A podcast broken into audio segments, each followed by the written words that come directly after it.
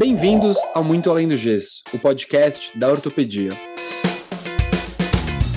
Meu nome é Leandro Enisman e, juntamente com os amigos André, Noel, Bruno e Matheus, apresentamos o Muito Além do Gesso, para quem quer saber tudo sobre a ortopedia. Seguimos aí hackeando o mundo da ortopedia com muitos episódios e sempre atentos ali no Instagram do que o pessoal está falando, do que o pessoal está perguntando.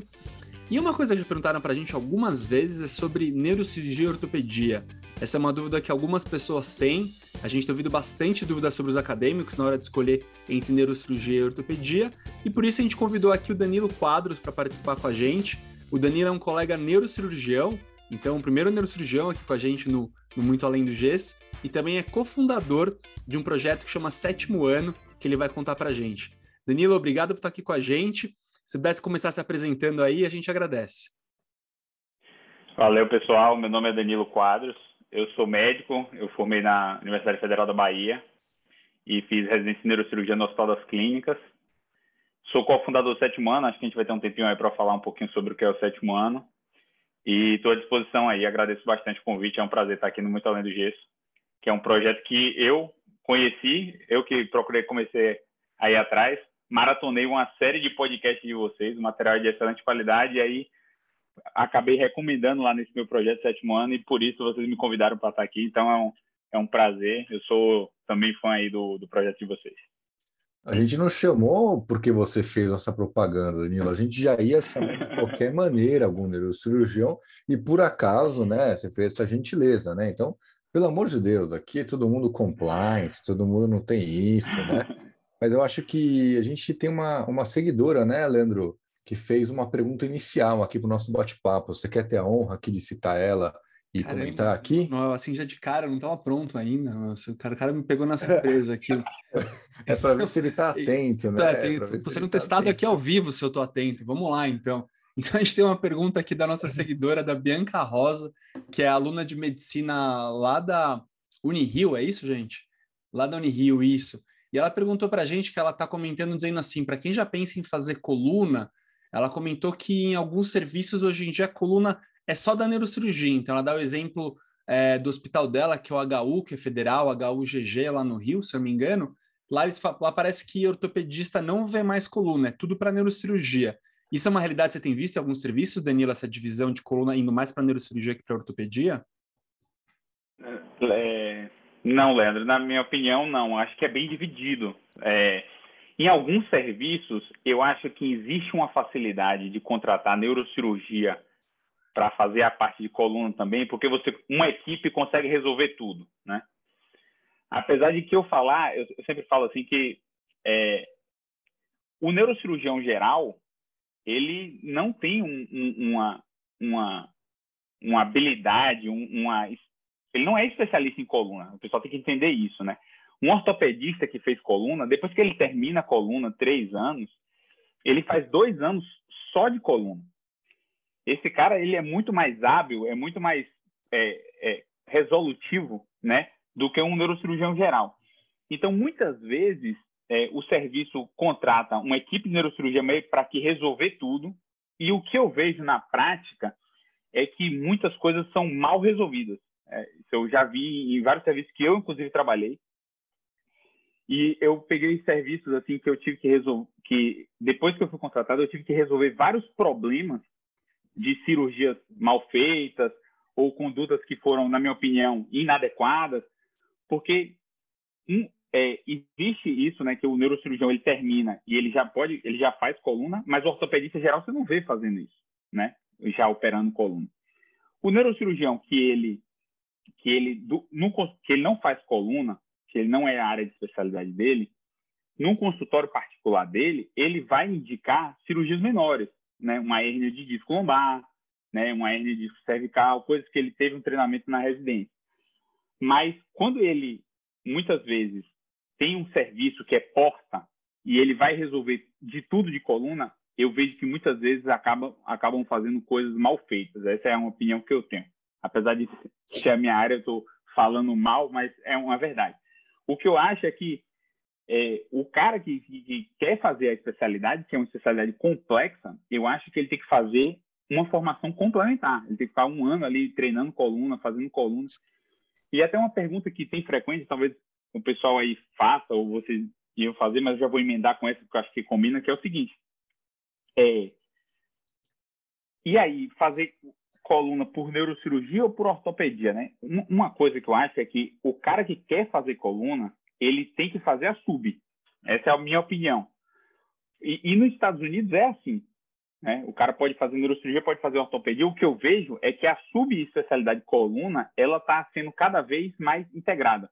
Tem inclusive serviços nos Estados Unidos que o cara pode entrar pelas duas, porque existem fellows de coluna neurocirúrgica, fellows de coluna orto, ortopédicos. É, isso existe aqui no Brasil e nos Estados Unidos é assim. Mas hoje em dia existem fellows híbridos, que o cara pode entrar de qualquer um dos dois e ele sai tipo resolvendo tudo de coluna, né? Danilo. Então, eu, eu acho que a tendência é que aconteça isso aqui também no Brasil. Deixa eu, pô, muito legal sua explicação. Eu acho que muitas vezes a gente tem alguns alunos aqui e, e eu vou fazer algumas analogias ali com outras áreas, né? A, a, gente sabe, eu vou dar um exemplo, os dois fazem medicina e aí tem uma turma que faz ortopedia, três anos, tem uma outra turma que faz cirurgia plástica, tá? A cirurgia geral, depois cirurgia plástica, e aí pode confluir para a mesma residência de cirurgia de mão. Como é que funciona no Brasil? Eu sei que eles fazem ortopedia, depois eles fazem três anos de ortopedia, depois dois anos de especialização em coluna, numa especialização de coluna.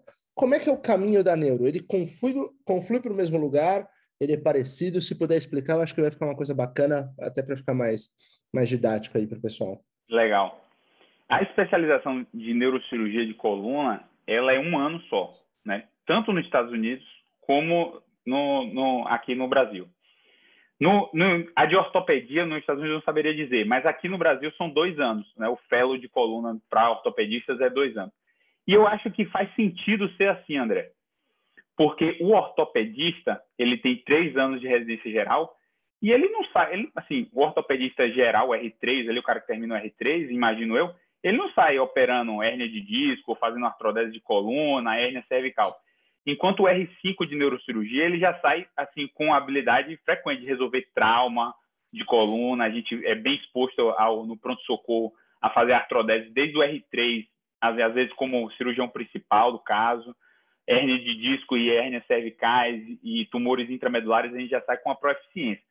Então, eu acho que faz sentido esse modelo como é feito, né? O neurocirurgião, já que ele teve um certo grau de treinamento de coluna, ele fazer um fellow adicional de um ano para entender outros aspectos da coluna e aprofundar.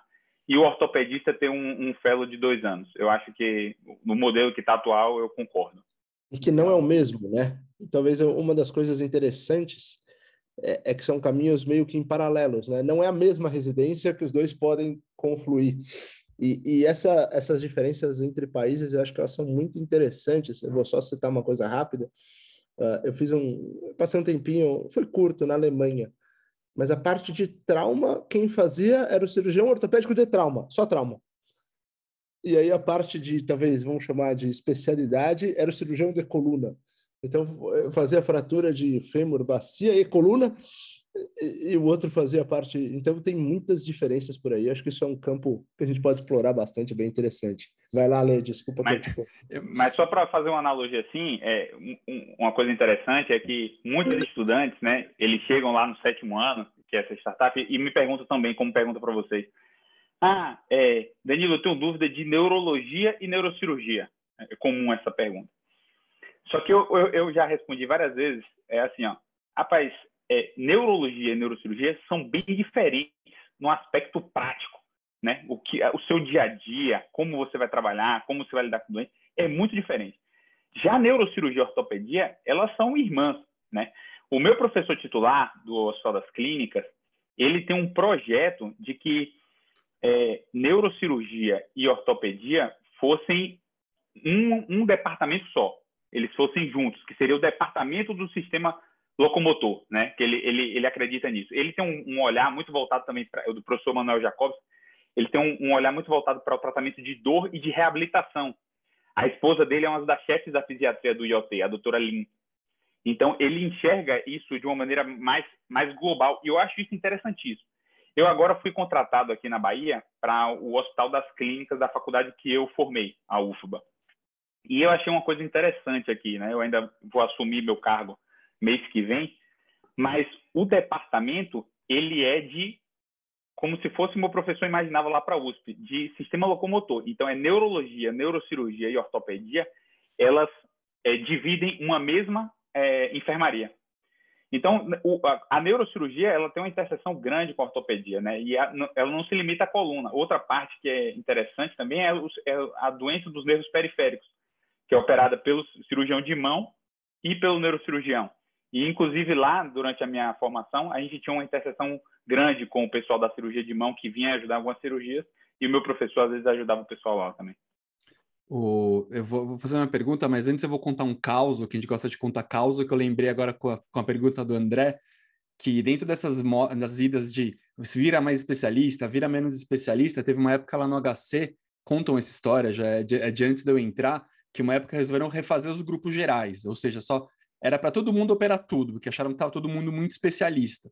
E reza a lenda que essa história acabou um dia que um dos professores lá do instituto, que era um cirurgião de quadril e pediátricas, um dos caras mais velhos, tinha botado um paciente na chamada posição de prece maometana, que eu acho que é um negócio que nem se usa mais há muito tempo, para operar a coluna do paciente. Os caras, pera, pera, pera, pera, se tem cirurgião de quadril operando a coluna, tá na hora de a gente voltar para as especialidades. Então, acho que cada um no seu quadrado realmente fica melhor, né?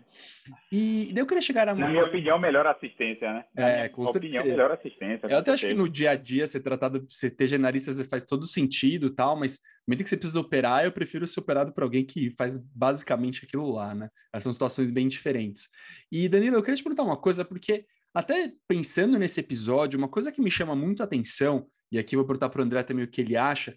Eu não lembro de, na minha época, aquela frase de velha, na minha época, ter gente que na fase de acadêmico já pensava assim: eu quero me especializar em coluna.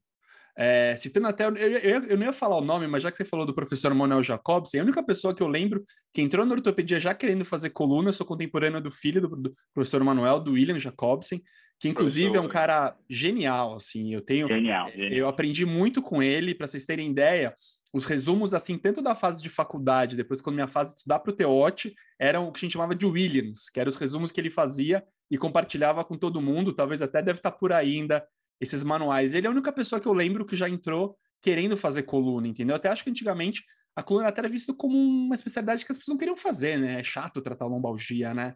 Como você tem visto isso? Já tem muito acadêmico que você tem contato que já pensa em fazer coluna, quer fazer, seja, seja neurocirurgia, seja ortopedia, pensando, quer me especializar em coluna? Oh, oh, vocês três hoje são influências, né? Influências da ortopedia. E existe um, um, um, negócio interessante que assim a gente escolhe a especialidade ou almeja fazer certa coisa baseado nas experiências que a gente tem. Isso é inegável. Eu, apesar de gostar, assim, os que eu mais gostava era a área cirúrgica, pô, quando eu estava no início do curso e eu via um professor de nefro que falava bem, que dominava o assunto, eu falava, pô, eu quero fazer nefro, né? Aí eu vi um professor de cardio que dominava o assunto, pô, eu quero fazer cardio provavelmente um aluno que tenha contato com o Dr. William, que é uma grande inspiração para mim. Eu rodei com ele também lá no, no, HC, a gente roda no ICESP com ele. Ele é uma grande inspiração, um cara assim fora da curva total. Ele ensina bem, tem uma didática brilhante, fala bem. O cara fica é motivado. Então assim, eu acho que muito da, do, do nosso processo de escolha é as influências que a gente tem. E vocês devem ter percebido isso, que vários alunos mais novos hoje, como a gente consegue escolher na internet os nossos mentores, a gente consegue escolher quem a gente quer ser mentorado, né? Por exemplo, é, o Thales Gomes, que é um, um cara fera aí de, do, de startup, né, que montou o Easy Taxi e tal, é, é, o mentor, mesmo que ele não saiba, do meu CEO da minha empresa, porque ele, o meu CEO consome todo o conteúdo dele. Então, hoje a gente consegue escolher os nossos mentores. Então, devem ter vários é, é, alunos mais novos que devem procurar o André aí dizendo que quer fazer traumato. Pô, quero fazer traumato e o cara ainda está na faculdade. Eu gosto do André, eu quero seguir ali o modelo dele e tal. Então, isso existe. Então, eu vejo isso hoje, né? Que alguns alunos, por eu fazer coluna, eu mostrar foto no meu Instagram pessoal, eu conto histórias, muitos deles hoje me falam que, que quer fazer coluna. Mas concordo com você. Eu acho que na nossa época, assim, antes ainda, né? Vocês são um pouco mais velhos que eu, imagino. É, é, Pessoal, peraí, peraí, raro. ninguém falou de idade aqui, Danilo. Peraí, peraí, peraí, peraí. Mas assim, eu, tô, eu vou te colocar na parede. Não, mas, acho que o que o Danilo falou funciona para o bem e para o mal, né? Assim, se você pensar, tem, tem até assim, especialidades de faculdades, lógico que a gente não vai citar, mas que não atraem pessoas justamente por isso. É tradicionalmente, eh, eu diria até que repelem pessoas. Dentro, isso, isso é, exatamente. Se, se, eu vou fazer, sei lá, nefropediatria, não vou fazer naquele lugar. Vou optar por outra, outro centro, outra faculdade, outro hospital, enfim. Pô, muito bom, muito bom. Então, se, antigamente, o, o, o aluno, ele, ele era, tipo, por exemplo, se ortopedia na minha faculdade fosse ruim, o cara começa a repelir a ortopedia como escolha, né? Hoje a internet permite você ter contato com pessoas boas de todas as áreas. Isso é legal? Então a pessoa, muitos falam para mim assim, pô, eu queria fazer coluna e tal.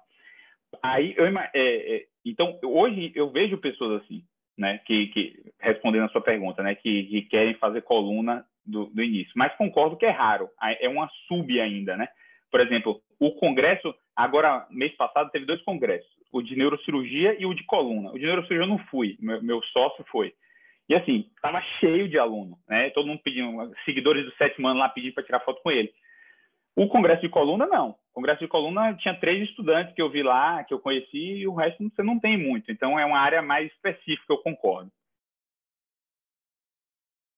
Eu acho que isso que o Danilo falou é bem interessante, porque eu vejo muita gente já optando pela sub mesmo. E, e também, dependendo do caminho que você escolhe, né? Aqui eu vou dar um exemplo.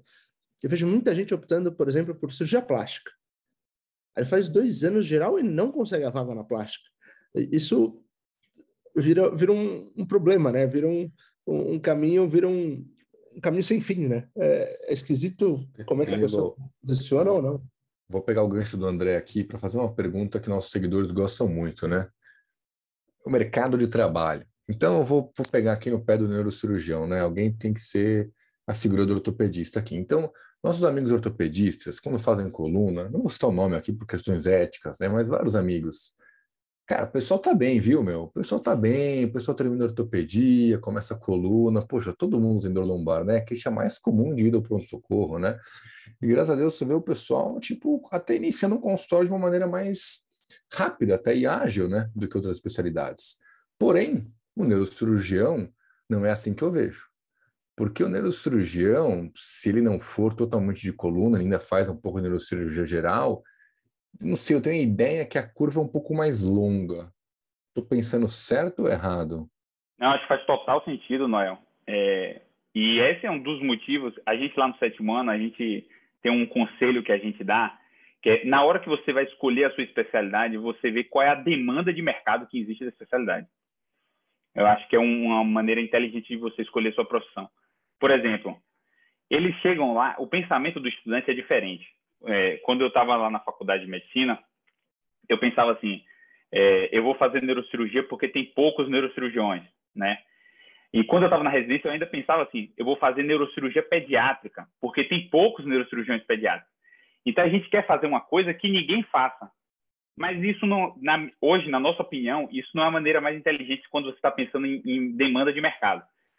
É muito melhor que tenha 100, GO, 100 GOs na sua cidade e você faça GO do que você faça genética médica e não tenha ninguém que faça genética médica na sua cidade. Estou usando exemplos que são mais, mais que fora da nossa realidade aqui a ortopedia, mas para ilustrar isso. GO é uma especialidade de altíssima demanda. Toda mulher vai precisar de um gineco obstetra, toda mulher vai fazer um parto. Se você fizer um trabalho bem feito de consultório, de marketing, de gestão de consultório, você vai conseguir ter sucesso na, na vida particular. E isso foi um dos motivos que fez eu escolher coluna, né? Que é, coluna é uma área de alta demanda é muito mais provável você ter no seu consultório particular. Hoje eu, eu invisto a maior parte do meu tempo em consultório particular aqui em Salvador. É, e hoje eu tenho uma agenda cheia, um turno que é cheio, né? Assim, só, só consultas particulares. E o meu consultório é cheio, mas assim, 99% do que aparece para mim é coluna. Tudo bem que eu vendo, eu me vendo como cirurgião de coluna, mas 99% é coluna. Se eu tivesse feito neurocirurgia geral, base de crânio, vascular, neurocirurgia pediátrica, eu tenho certeza que eu não teria a mesma facilidade. Porque a gente conhece um familiar nosso que teve uma lombalgia, né? A gente conhece alguém que teve uma hernia de disco, mas a gente não conhece, né? Todo mundo que conhece uma pessoa que teve um tumor cerebral ou um aneurisma cerebral.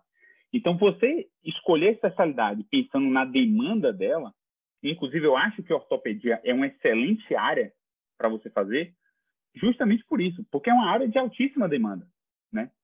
Todo mundo, em algum, algum momento da vida, vai precisar de um ortopedista. E coluna é isso. O neurocirurgião geral, ou, ou o cara que fez o é, vascular, fez base de crânio, ele faz coluna no consultório. Tanto que o, na residência de neurocirurgia, é uma preocupação grande de todos os residentes. Oh, eu tenho que aprender isso aqui bem feito, né? Quando ele vai para o estágio de coluna, ele quer fazer 30 hérnias de disco, porque ele sabe que ele vai ter que operar aquilo na vida particular dele assim que ele começar.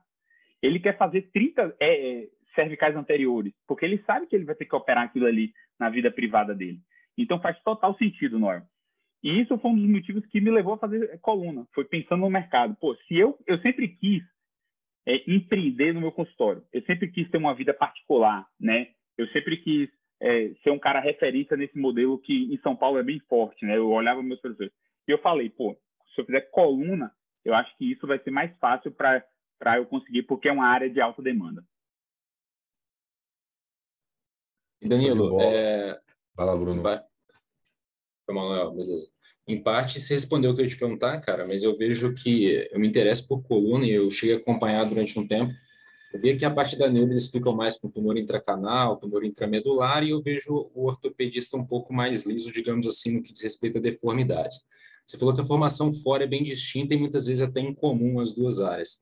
É, hoje, na realidade do Brasil, hoje, como principalmente em Salvador, saindo um pouco dos grandes centros, Existe um, uma divisão, cara, um ponto aí que, que divide a, a maioria das deformidades tendem para o ortopedista, assim como os tumores intramedular, intracanal, vai mais para o neuro. E uma outra coisa que você fala muito lá no site, já me mandaram alguns stories seus, você fala direto que, que hoje faria via ortopedia, que você é, se fosse se você soubesse que ia fazer coluna, faria ortopedia.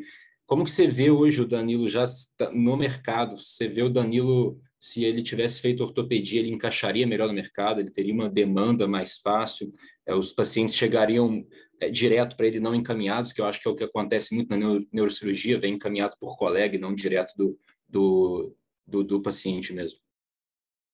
É.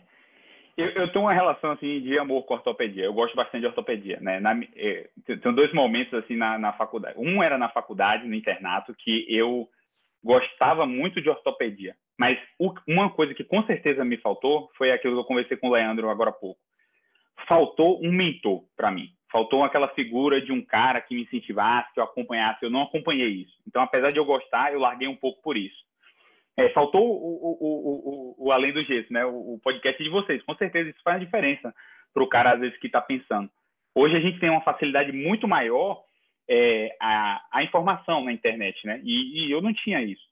E, e para mim, ficava aquela imagem caricata de que o ortopedista é o cara que não gosta de estudar, é, eu era um bom aluno, o pessoal falava assim na turma, ah, você não, não passa ortopedia não, pô, você é um bom aluno e tal. E existia essa imagem caricata que eu não conhecia a especialidade e não fazia, mas eu, eu gosto muito.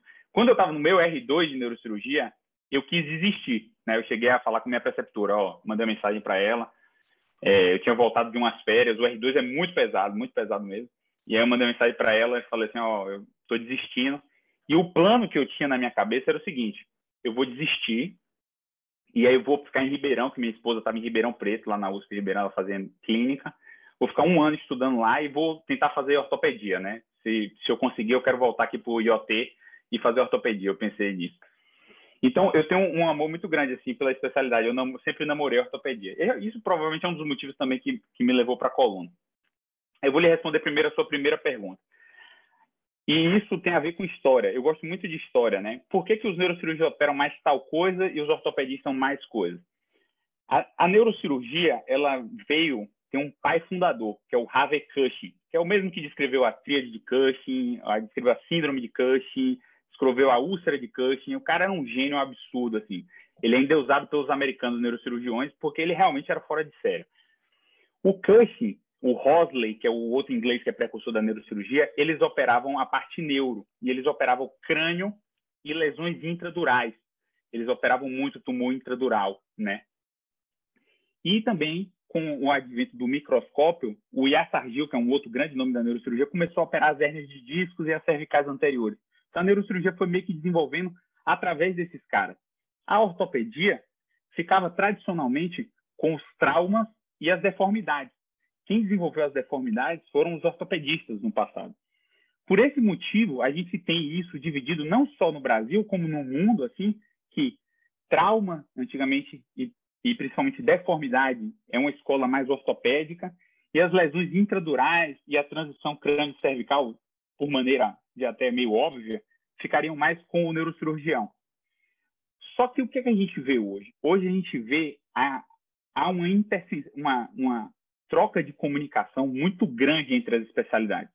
Né? Os congressos são ortopedistas e neurocirurgiões juntos.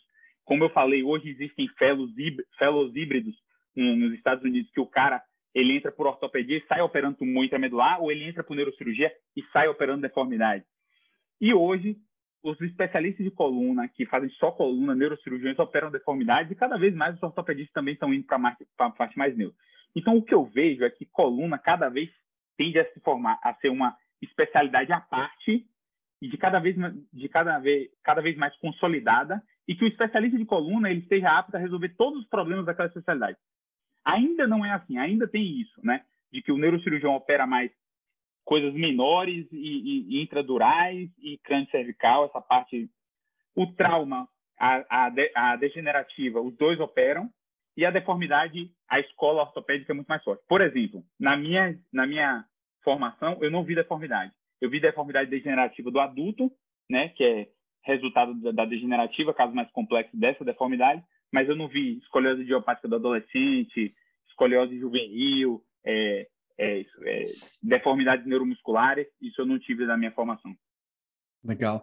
É, mas Danilo, eu acho que isso daí também tem a ver com toda a origem da, da ortopedia, né? Então, você pegar o próprio nome ortopedia, ela vem de orto, que não sei se é latim, grego, sei lá, é reto ou, ou direto, e direito, e, e paidos, que é criança. E daí tem até aquele símbolo da ortopedia, que é aquela arvorezinha escorada por, por um pauzinho, que é chamada a árvore de Andre, que é considerado um, um, dos pais da ortopedia. Então, já que a gente começou a citar nomes aqui, que citar esse nome aqui também, então um momento cultura aqui do MAG. Vai lá, André. Acho que uma outra coisa que é interessante, né, se a gente for pensar nos exames de imagem, evolução, pelo menos no Brasil, né, na, na realidade que a gente vive, uh, o ultrassom começou a estar tá, tá mais presente do meio para frente da década de 70. A, a, própria ortopedia é uma especialidade muito mais clínica do que cirúrgica. E, e, e de repente, aquelas pessoas que se formaram muito mais para fazer gesso, na, no que era naquela época, eles começaram, a, de repente, a se tornarem mais cirurgiões. Mas, Danilo, para a gente não ficar em cima do muro, né? A gente sabe que a gente tem aquelas competições interresidência, assim por diante. Porque a ortopedia nunca perderia uma partida de futebol para neurocirurgia, né? É uma questão de honra. e jeito. e aí, no meio do caminho, até surgiu um estudo, até citei ali, que, que causou um certo burburinho, que, que comparou uh, um pouco, lógico, a gente pode falar do estudo, a revista que foi publicada, eu achei muito bacana existir esse estudo, eu acho que, acho que tem uma baita validade, num sentido diferente. Realmente a performance dos neurocirurgiões, que foi superior nesse estudo, frente aos ortopedistas, e, e foi feito por um centro importante, em, em, em, dissectomias anteriores, né? Isso que eu. Ô, André, eu acho que os coluneiros vão pegar a gente, viu, velho? A gente vai ser é. cancelado. a gente veio aqui para fazer amizade, vai ficar inimigo de todo mundo. Minha esposa perguntou se, se eu ia citar esse, esse artigo aí que você citou. Eu falei, não, você tá maluco? Eu vou citar. Mas já que você citou. Lógico, a batata aqui com todo mundo. É, esse é um artigo, uma corte retrospectiva grande, foi publicada na Neurosurgery. Os atores principais são neurocirurgiões, então tem algum grau de viés. Ele é uma, mas eu, eu não lembro exatamente o número de pacientes, mas é bem grande, né? E mostrou o desfecho que eles observaram foi o seguinte: que neurocirurgiões demoram mais tempo operando e o resto, o desfecho dos ortopedistas foi pior, foram piores, né? Eles tiveram maior complicação, é, maior taxa de reoperação, maior tempo de internação, enfim, uns quatro ou cinco desfechos mais negativos, que foram estatisticamente significantes, apesar de não ser muito diferente, né? Mas foi estatisticamente significante. É, esse estudo é americano. Eu, particularmente, tenho algumas opiniões, assim, que para justificar isso, né? Não que o neurocirurgião opera melhor, que o ortopedista opera melhor, acho que isso aí até seria idiotice ficar falando isso. Mas eu acho que às vezes é método, né? É, o neurocirurgião, eles compararam cervical anterior. E a escola neurocirúrgica opera cervical anterior com microscópio. E os ortopedistas, quando eles estavam lá, operam com lupa. E, na minha opinião, eu opero com lupa e opero com microscópio. Microscópio é muito superior para cervical anterior. Né? Essa é uma opinião que eu tenho. Então, assim, eles não compararam outras doenças, né? Será que seria a mesma? Seria que se a gente comparar uma artrodese aí, o resultado vai ser o mesmo? Eu duvido, né? Será que uma hernia de disco vai ser o mesmo? Não. Então, eu tenho essa hipótese que pode ser por causa disso. Eu acho que cervical anterior deve ser operada com microscópio, né? E por isso que o tempo, o único desfecho que o, o, o neurocirurgião teve negativo foi o tempo. Você trazer o microscópio para o campo, a gente diz que é um sabugo, né? Você tem que trazer o microscópio para o campo, é, é, demora mais, você tem que encapar o microscópio, demora muito mais realmente a cirurgia fazendo com o microscópio. Você observa mais detalhes, mas você tem que ficar tirando zoom, botando zoom, botando foco, tirando foco, e isso demora. Então, essa é uma hipótese que eu tenho. O Danilo, é, sabe como os episódios do MAG de maior sucesso tem o título de Como Ganhar Dinheiro em Ortopedia, algo assim, né? Inclusive, a gente precisa fazer uma, um update desses, né? Tem uma história com o neurocirurgião desse episódio que eu vou, vou contar aqui novamente, tá? Diz a lenda, né, que tinha um, um neurocirurgião que chegou um politrauma tal, e o paciente teve um trauma, um TCE muito grave, e teve uma exposta de perna também, uma fratura exposta de perna, que era um grau 1, sem desvio, não era cirúrgico. Aí o cirurgião foi lá, puta, fez o TCE, operou, não sei o quê, e era um, era um cara muito diferenciado, o paciente cobrou, sei lá, 200 mil reais do paciente, um, um valor absurdo. A ortopedista chegou, poxa, meu, mas que que, como é que eu vou fazer agora? Ele, não, o que, que você vai tratar? Ah, eu vou lavar a perna e vou botar no gesso mesmo, porque é conservador, né? É só lavar um pouquinho. Aí o cara, poxa, mas eu cobrei 200 mil reais, você não pode cobrar menos do que eu, entendeu? O ortopedista falou, então tá bom, então eu vou fazer o meu tratamento ali, e no final ficou elas por elas, entendeu? Então, uma coisa que a gente gosta de brincar aí da ortopedia, da neurocirurgia, é um pouquinho de, de honorários, né? Os neurocirurgiões, às vezes, são famosos, né, por é uma especialidade muito única, né, de cobrarem valores mas como é que você acha aí, como é que está o mercado financeiro aí para os ortopedistas e neurocirurgiões? Eu quero saber o seguinte, quem ganha mais, o ortopedista ou o neurocirurgião? É, Noel, é, é, eu, não, eu não saberia te responder essa pergunta, não. É, no, no, no, em São Paulo, existe um, um nicho que não existe, onde, inclusive em hospitais que vocês trabalham, que não existe mais isso em lugar nenhum, né? Tipo, aquele cirurgião que cobra 200 mil reais numa cirurgia, cobra 100 mil reais numa cirurgia. Isso é uma realidade de dois hospitais, no máximo três hospitais de São Paulo e um público bem diferenciado que existe nessa cidade. Inclusive de outras capitais, o, o público que tem acesso a, a, pagar valores tão altos, eles vão para São Paulo e operam com esses caras também, né, com os mesmos caras. Então, é um nicho muito específico. É, Nesse nicho, eu não saberia dizer, talvez sim, né, por causa que tem esse, esse negócio do neurocirurgião. Mas, no geral, eu acho que é muito parecido.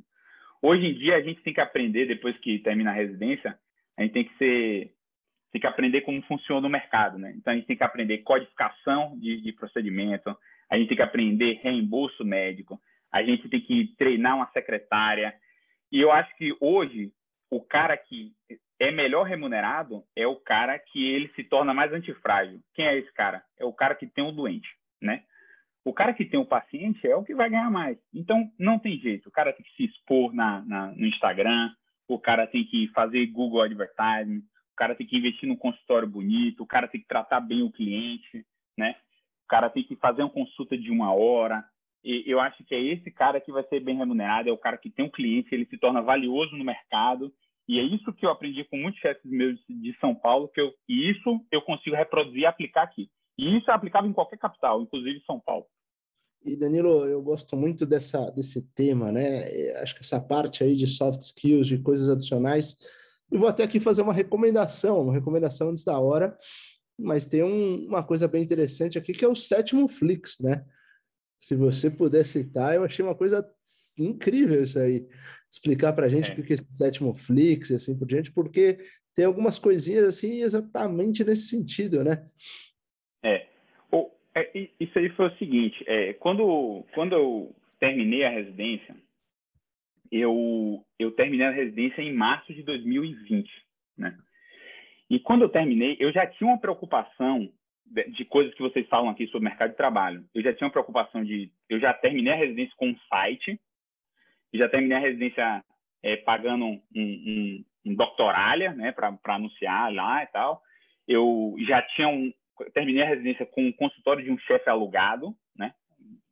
Professor, para quem está tá no podcast, né, Danilo? Você acabou a residência com um site na internet, não com um fight, né? Do jeito que você falou, pareceu não, que não, você não. começou a acabou a residência com um fight. O que pode ser verdade também, né? Dependendo da residência. Não, com um site, um site. Eu acho que eu acabei é, a residência com fight também, não sei vocês, mas desculpa, vai lá. Depois eu posso contar, teve um dia que eu chamei o preceptor da coluna da ortopedia do IoT para sair na mão na frente Opa, opa, opa, não, peraí, vamos interromper agora, que história que Pera aí, pera aí. Depois a gente volta aí para o sétimo ano, que história é essa? É, não, conta aí, Danilo, porra.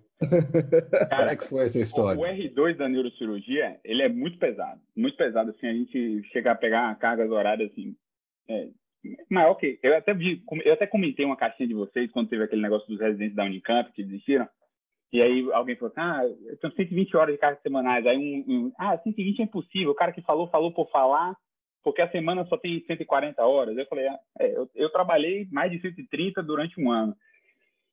Então, é bem puxado e a gente vive no limite. Então, é, tem até um episódio do, do podcast Sétimo Ano que a gente fala resenhas da, da, da, da, faculdade. E eu sou cheio dessas resenhas, porque quando você fica um ano nesse, nesse ambiente, o que você mais tem é história para contar, né?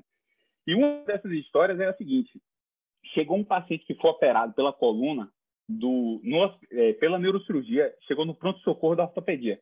E o residente não perguntou se ela foi operada no IoT ou, ou no Hospital das Clínicas e internou, né? Esse, alguém deve ter é, acabado descido o Espero que não foi no plantão meu essa história, só isso. Aí, esse, internou esse cara, e esse cara estava no leito de enfermaria da ortopedia. E aí, quando já estavam passando visita nele lá, descobriram que ele foi operado pela neurocirurgia. Óbvio que o chefe lá da, da, da, coluna lá deve ter falado, não, tem que mandar de volta para a neurocirurgia. Só que eu tenho cinco leitos de, de, eletiva que eu tenho que resolver todas as, as cirurgias da neurocirurgia com esses cinco, seis leitos ali meu. Então, não posso pegar esse paciente e meter num, num leito meu de eletiva. Eu tinha que meter em um leito de pronto-socorro. E isso é, é pela regulação. E o residente de ortopedia todo dia me ligava, ó, tem que transferir esse paciente, tio, e aí e tal. Eu, pô, cara, ó, você tem que ligar na, na regulação de leitos e tem que conseguir a transferência. Isso não depende de mim. Se eles conseguirem o leito para você, consegue. Aí o cara ligou de novo. E eu acho que esse residente estava todo dia tomando uma comida ali, porque ele estava desesperado, né? Mas eu também estava desesperado do do lado de cá. Então ficava aquele negócio, né? Aquela guerra fria entre os dois ali. Só que, assim, é, vamos ter um bom senso. Hum, imagine aí, Leandro, se um preceptor da reumato chega para você e descasca em cima de você. Você consegue imaginar uma situação dessa? Não consegue. A hierarquia existe tanto na neurocirurgia como na ortopedia, mas a hierarquia é para o meu preceptor. Não pode vir um preceptor de outra clínica e, e me dar uma arrebentada, uma comida de rabo. E aí o preceptor da ortopedia me ligou. Só que eu acho que ele também já estava puto com esse residente. E ele me tratou que nem um cachorro. Ele ligou para mim, ó. Olha, é o seguinte, você tem que conseguir esse leito, tá ligado? Não sei o quê, não sei o quê, não sei o quê. Ele nem. Eu falei alô e ele já foi assim. Esse paciente já tá aqui há três dias, não sei o quê, não sei o quê, não sei o quê. Rapaz, me subiu um ódio, um ódio. Eu falei, primeiramente, vá tomar no seu.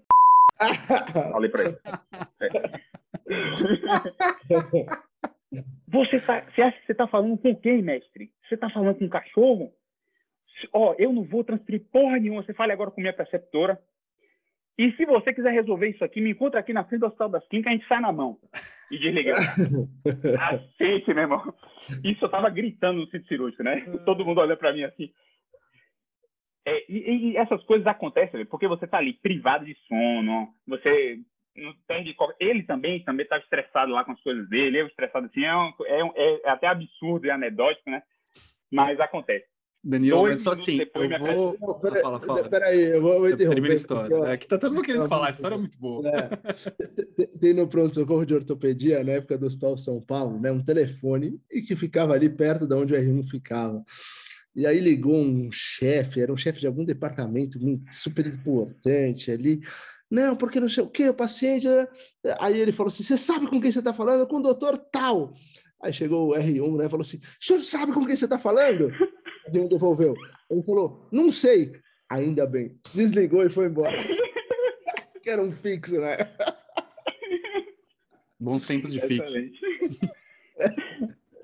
é. Ainda bem que vocês não chegaram na vida de fato ainda, Danilão. Senão é, a próxima não, pergunta não, era quem ia não. ganhar, né? Porque se você estava trabalhando tanto tempo sem dormir, sem puxar ferro, e o ortopedista estava aí no, na atividade, ia ser uma briga boa, hein, meu? Oh, eu sou jiu-jiteiro, igual o, o, André aí, hein? Então... Opa, aí sim, aí sim. Ó, depois, então, quando acabar aqui.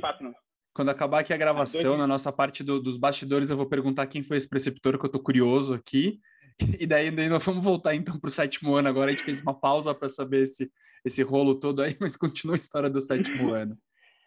Então, eu formei em março de 2020 e eu já tinha essa preocupação de, de seguir uma carreira particular, um consultório particular, né? Era uma preocupação. E quando eu ia começar, pandemia. Então, a pandemia, eu fiquei. Eu pensei um cara que tinha. Um chefe meu fala que a gente, residente de neurocirurgia, aprende a ser muito dinâmico. Como a residência é muito intensa, você sempre estava resolvendo coisa lendo artigo, resolvendo problema. E de uma hora para outra eu estava desempregado ali sem nada para fazer. Né? Tinha o meu salário de preceptor, que eu fui preceptor, mas assim, tinha muito tempo livre, a verdade era essa. E comecei a consumir conteúdo, velho. E assim, muita coisa, assim. Tipo, comecei a ler filosofia, comecei a, a, a ver história, comecei a estudar muito economia, investimentos, que eu nunca tinha estudado, aproveitei li uns dois ou três livros de investimento. E eu comecei a abrir a, a, minha cabeça que, pô, o mundo não é só essa medicina aqui que a gente faz, né? Tem milhões de coisas que o médico pode utilizar essas armas a seu favor e ser o melhor médico, né? E aí eu comecei a estudar marketing digital. E o marketing digital eu estudava para minha carreira, né? Comecei a estudar marketing digital a sério, assim, curso, lendo material.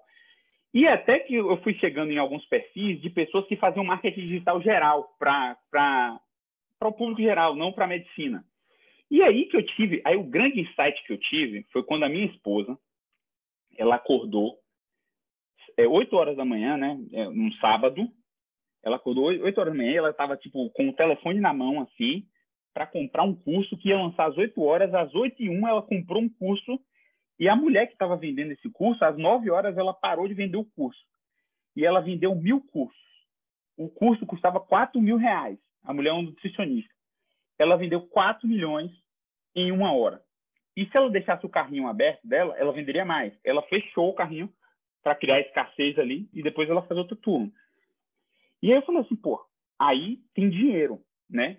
É, exatamente. É, é Lara Nesteruk, acho que não tem problema nenhum falar.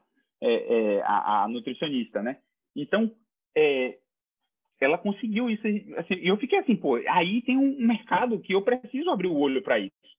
Nesse mesmo momento, uns estudantes da Paraíba, né, me chamaram para dar uma aula que eu tinha, que é uma aula particularmente muito boa, que é sobre preparação para residência. E eu me preparei muito bem, né? Eu tive um resultado muito bom. Eu passei na USP, passei no primeiro colocado da Santa Casa, passei no IANSP. Então, tive um resultado muito bom. Então, eu, por, e eu atribuo isso a uma boa preparação que eu fiz. Foi muito planejado, eu fiquei trabalhando um ano, eu trabalhava pouco. E aí a aula bombou com 400 pessoas, que esses meninos fizeram um trabalho bom na internet, e eu vi assim, pô, eu tenho isso aqui que eu posso ensinar. E aí eu peguei três colegas meus que também formaram comigo no HC, são meus amigos, são muito bons, né? O Davi, que é o meu sócio, que é neurocirurgião, ele fez a residência, ele fez faculdade comigo e residência comigo, eu, é meu padrinho, assim, a gente é padrinho um do casamento do outro. Ele é brilhante na parte de pesquisa assim, brilhante mesmo. Ele deve ter publicado, sei lá, 40 artigos no último ano, para você ter uma ideia. Ele é fora de série. E, e, e eu percebi que o, o, as, os grandes médicos, que têm grande autoridade nos grandes hospitais de São Paulo, eles são pessoas que têm a parte científica muito sólida. Então eu falei assim, pô, e isso é ensinado de uma maneira ruim na faculdade. Eu tenho que ter esse cara aqui do meu lado para ensinar isso. Eu considero, né, apesar de eu mandar os outros preceptores a merda, eu considero que eu sou um cara bom de soft skills. eu me relaciono bem com as pessoas, né? Quando, quando eu, no dia a dia, assim, eu percebia que os outros residentes gostavam de mim, eu me dava bem com o pessoal da neurologia, eu me dava bem com os meus residentes. Então, é, eu percebi que essa parte soft skill é uma habilidade que eu tinha, que era muito forte. Aí tinha outros que tinham uma experiência de aprovação de residência muito boa, e tinha outros com uma parte de finanças, que é o CEO hoje, que tem uma parte de gestão muito boa, que ele já tinha empreendido. Eu juntei os quatro caras e a gente resolveu fazer o sétimo ano, que seria o ano após o sexto da faculdade de medicina. E ele, e no sétimo ano a gente ensina aquilo tudo que a faculdade não te ensina, né? A faculdade não te ensina a passar na residência, ela te ensina o, o, básico ali da medicina, mas ela não te ensina soft skills. Ela não ensina como aquele cara que você admira lá no Einstein, ele chegou até ali. Porque o caminho é muito mais é, é muito diferente do que te ensina na faculdade para chegar até ali, né? E eu tinha essa curiosidade muito genuína. Eu observava os meus chefes. Pô, por que, que esse chefe aqui, ele é catedrático aqui, tá com consultório cheio, tá ganhando 300 mil por mês, e esse aqui que está no mesmo hospital e é chefe igual, não tem esse consultório cheio. O que é que esse aqui tem? E aí eu fui fazendo aos poucos essa pesquisa, né? Isso na minha cabeça eu já fazia isso durante a residência. E o objetivo é que o sétimo ano seja a formação que o cara tem de ele ser antifrágil na medicina, né? Que ele não dependa dos grandes grupos, ele não dependa dos convênios, né? Que ele seja um cara, um médico completo e de valor para o mercado. É isso que a gente tenta ensinar lá no sétimo ano. E a gente tem tido um sucesso assim impressionante. Assim. No primeiro ano, a gente faturou um milhão de, de é, no, primeiro ano de, de, de, curso, né? Hoje a empresa ela está captando a primeira rodada de investimento, né? Ela está num hub, está captando a primeira rodada de investimento e a gente está crescendo muito. O CEO ele se profissionalizou muito. Hoje é um cara que sabe muito disso, né? Que é o Lucas. E é uma empresa. Eu sei que o Leandro gosta bem dessa parte de startup, né? Ficou lá no Vale do Silício. Então é uma é uma coisa assim que a gente aprendeu, teve que aprender depois a gente começou meio que despretensiosamente, mas a gente teve que ir aprendendo a, a ver, gerir uma empresa grande. Hoje a gente tem 15 colaboradores, então é um negócio que cresceu bastante nos últimos um ano e meio. Cara, que legal, Daniel. Parabéns. Acho muito legal o propósito de vocês. Acho que conversa muito com, com o propósito aqui do MAG, do Muito Além do GES. Então, já estou vendo aí muita possibilidade de sinergia entre a gente. Vai, tá, vai ter coisa bacana que vai surgir aí de sétimo ano e Muito Além do GES, com certeza, cara. Que legal. Parabéns. Sem dúvida, sem dúvida. Show. E agora vamos partir para uma parte aqui do nosso podcast, que é uma indicação de livros, filmes, podcasts também. Eu vou começar aqui dando a minha, depois passo para você, Danilo, que eu estou te pegando aqui de surpresa. E a minha recomendação ah. de hoje, eu vou puxar a sardinha aqui um pouco para o meu lado. Como o Danilo comentou, eu tenho uma outra uma parte minha que gosta de startup, empreendedorismo. Eu sou cofundador de uma iniciativa que chama HackMed. E a gente vai ter o HackMed Conference, que é uma conferência que vai ser presencial esse ano, em julho, lá no HC, e a gente começou agora já a vender os ingressos para a conference, inclusive para os estudantes que estão ouvindo, a gente tem desconto para estudante, então vai lá no hackmed.br e dá uma olhada que tem bastante rola coisa rolando do HackMed. Eu acho que muita gente aqui pode se interessar por essa conferência. André, acho que tem uma, uma indicação antes do Danilo, né? Pô, vou, aproveitar o gancho do Danilo, até dar um tempinho eventualmente para pensar, porque o, o, final do episódio sempre é difícil. Eu vou indicar aqui o Nada Easy, o, o, livro do, do meu amigo Thales Gomes, porra, muito bacana, cara muito bom, bom jiu-jitsu também, mas é, é Legal.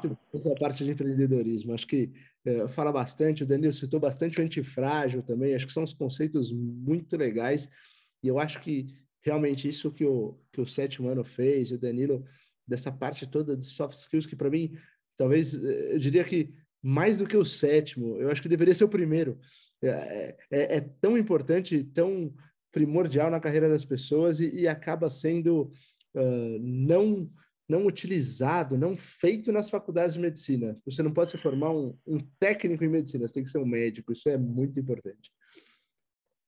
Pessoa, as pessoas, André, só pegando um gancho aí, elas não têm a noção de, de, que soft skills é importante. Isso é uma dificuldade que eu tenho até de quando eu vou vender o meu curso, por exemplo, né? Eu faço analogia ao, a você ir no mercado e comprar feijão e comprar fundi, né? Toda vez que você vai no mercado, você vai comprar feijão, né? Então é muito mais fácil você vender, por exemplo, um, um preparatório para residência, porque todo mundo vai fazer residência e é uma dor do estudante ali. Agora é muito mais difícil você vender fundi. Você tem que fazer uma propaganda, dizer que você vai comer o fundi com sua esposa, que vai é, é, a, tornar sua relação com sua esposa melhor e tal, fazer uma propaganda. Então, é, é a mesma coisa quando eu tento mostrar ao aluno a importância do soft skills. O André, que está nos grandes hospitais de São Paulo, sabe que isso é imprescindível para uma carreira de sucesso. Agora, para o, o, estudante, ele não reconhece isso. Então, eu tenho que explicar isso, mostrar isso. Mas eu concordo com você, total, isso aí. O, o soft skills, ele é, é, é, vai diferenciar você na, na sua carreira. Não tenho dúvida nenhuma disso. Quanto às minhas indicações, eu vou indicar dois livros, tá? Um é para a galera que gosta de, de, de dessa parte de, de, medicina. É um livro que é difícil um pouco de achar. Mas quem entrar no meu Instagram pessoal lá, eu tenho até uma, um, um destaque só sobre esse livro chama When the Air Hits Your Brain, em inglês, né? É, quando o ar bate no, no, seu cérebro. Ele não tem tradução em português, esse livro, mas você consegue comprar na Amazon, porque vários seguidores meus, quando eu indiquei o livro, eles compram na Amazon. The Air Hits Your Brain. Conta a história de um neurocirurgião aposentado, ele teve Parkinson e ele teve que se aposentar, e ele conta a história da residência dele na década de 80. E esse é um dos meus livros preferidos, assim, é, é sensacional. Acho que vale a pena pra quem não quer só neurocirurgia também acho legal, porque as histórias que ele conta, que ele conta da residência, a vivência do que é uma residência, de como é pesada, porque a gente acha que é só aqui, é só no IoT lá, é só no, no, na, na, parte de neurocirurgia é pesada, não, mas a residência americana é muito parecida com a nossa, e desde a década de 80. E o cara sofria, assim, ele tem várias, tem, ele tem os mandamentos da residência, é muito legal esse livro, né? Ele fala assim, é, sempre que puder sentar, sente, sempre que puder deitar, deite, Sempre que puder pegar o elevador, pega o elevador. E sempre faça cocô e xixi na primeira oportunidade que você tiver. Porque, tipo, você tá sempre tão atribulado ali, tá isso lá nos mandamentos lá da residência dele, né? Que o cara passa no primeiro dia de residência para ele. Então é muito legal esse livro aí, When the Head Your. Outro que é o meu livro favorito é o 12 Regras para a Vida, de Jordan Peterson. Esse livro, eu conheci, eu conheci o Jordan Peterson e o 12 Regras para a Vida justamente nesse gap. Na verdade, eu conheci ele antes. Eu conheci no meu R4. Mas eu li esse livro na pandemia. E é um cara que mudou minha vida, assim. Parece, o nome dele parece muito um autoajuda barato. Mas não, o cara é o cara mais sensacional, mais inteligente, um dos maiores filósofos da modernidade, que é o Jordan Peterson. Então, e ele é um psicólogo famoso canadense. E o livro é simplesmente brilhante. Um pouco denso, um pouco difícil de ler, mas quem lê, com certeza vai ser modificado por esse livro aí. Muito bacana, Danilo. Eu já anotei esse Wonder Air Hits Your Brain, já vou comprar. Eu gostei da dica, não conhecia. E esse do Jordan Peterson, na verdade, eu ouvi. Uma dica até em geral aqui para as pessoas, eu gosto bastante de audiobook também, para quem está acostumado a ouvir podcast, é um negócio interessante. Então, esse livro eu ouvi e achei bem legal também. Cara, Danilo, muito legal o episódio, o tempo aqui voou, ficou um episódio muito bacana, com muita informação legal. Tenho certeza que vai ter uma série de cortes aqui para o Bruno e para o Matheus trabalharem. Com certeza você vai voltar aqui, vamos trazer os outros membros do sétimo ano para bater um papo, porque a sinergia aqui é muito boa. Vou voltar para você o microfone para alguma consideração final, mas obrigado. Não, eu, eu agradeço estar aqui, eu agradeço a oportunidade de estar com vocês. E não vejo a hora de o episódio estar no ar aí para eu poder ouvir também e ver a resenha de novo. Um abraço, galera. Show. É isso aí. Então, obrigado, Danilo. Obrigado, Noel, André, Bruno, Matheus. Obrigado a você que está ouvindo aqui até o final o nosso episódio. E daqui duas semanas a gente está de volta com um convidado, uma convidada muito especial para a gente seguir conhecendo mais do mundo da ortopedia. Um grande abraço.